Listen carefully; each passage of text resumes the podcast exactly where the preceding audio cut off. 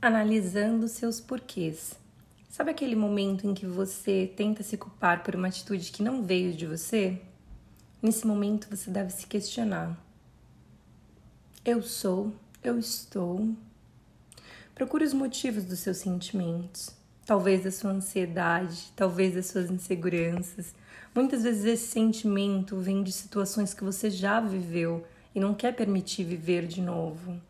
A dor é tão grande que cansa, baixa energia, nos deixa sem forças, exausta. Analisando os motivos de seus sentimentos, se questione: por que estou com esse sentimento? Me orgulho? Ou eu apenas estou fugindo, aceitando, baixando a minha cabeça? Até quando você vai baixar a sua cabeça para algo que te sufoca, que te destrói? A gente acostuma a sofrer e acredita ser normal, Acreditamos que devemos aceitar todas as situações para não contrariar ou até mesmo para não mudar por preguiça. Eu não sou obrigada a aceitar tudo, você não é obrigada a aceitar toda a situação que você se encontra.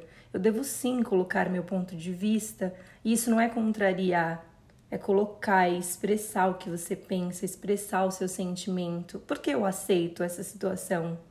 Ou isso ou aquilo. Ouça seus porquês e se questione. Eu não sei a sua dor, você não sabe as minhas. Como vou julgar? Como vou saber suas atitudes? Como vou saber os motivos de você agir assim? Seja qual for a situação da sua vida, analise seus porquês e observe. Muitas vezes nos fazem acreditar que estamos errados, mas se analisarmos nossos porquês, saberemos a resposta. Estou agindo feito uma criança? Estou agindo coerente com o que eu acredito? Ou eu estou apenas colocando, me colocando como boazinha demais? Em algumas situações da vida não dá para ser boazinho o tempo todo. Não dá para fechar os olhos pelo que você vê. Não dá para fechar os olhos para a sua intuição. E mais, você deixa passar a sua intuição porque ela sempre está aí dentro. Por quê? Por medo? Nossa intuição nunca falha. Uma vez observada, você sempre vai saber o caminho a seguir, a hora de recolher e a hora de ir ou ficar.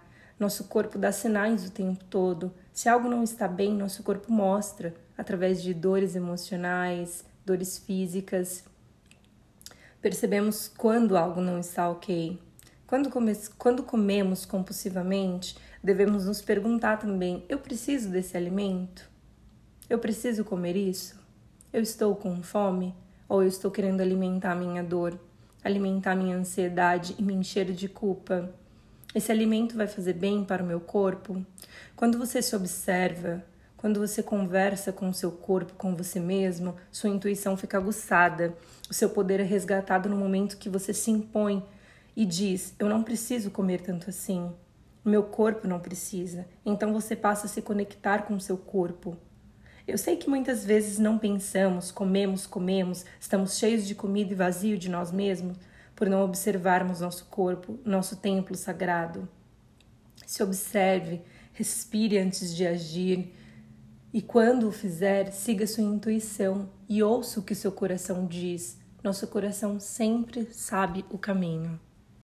E por mais que muitas vezes a gente não queira aceitar o nosso caminho, nosso coração sabe o que devemos fazer, mas muitas vezes não tomamos atitudes por medo, por preguiça, por desânimo. Não se deixe desanimar, levanta a tua cabeça, levanta a sua cabeça para dor, para desilusão. Você é muito mais do que você imagina, você pode muito mais do que você imagina.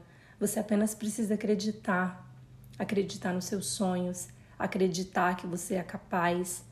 E quando você começa a analisar os porquês de algumas situações que você se encontra na sua vida, de determinados padrões que você segue, você consegue alinhar isso com o estilo de vida que você está vivendo. Você começa a pensar e analisar: eu preciso estar nessa situação? O que eu posso fazer para mudar de situação? Qual é o melhor caminho? E o seu coração vai te dizer Acredite, você é muito mais potente do que imagina e toda cura está dentro de você. Gratidão.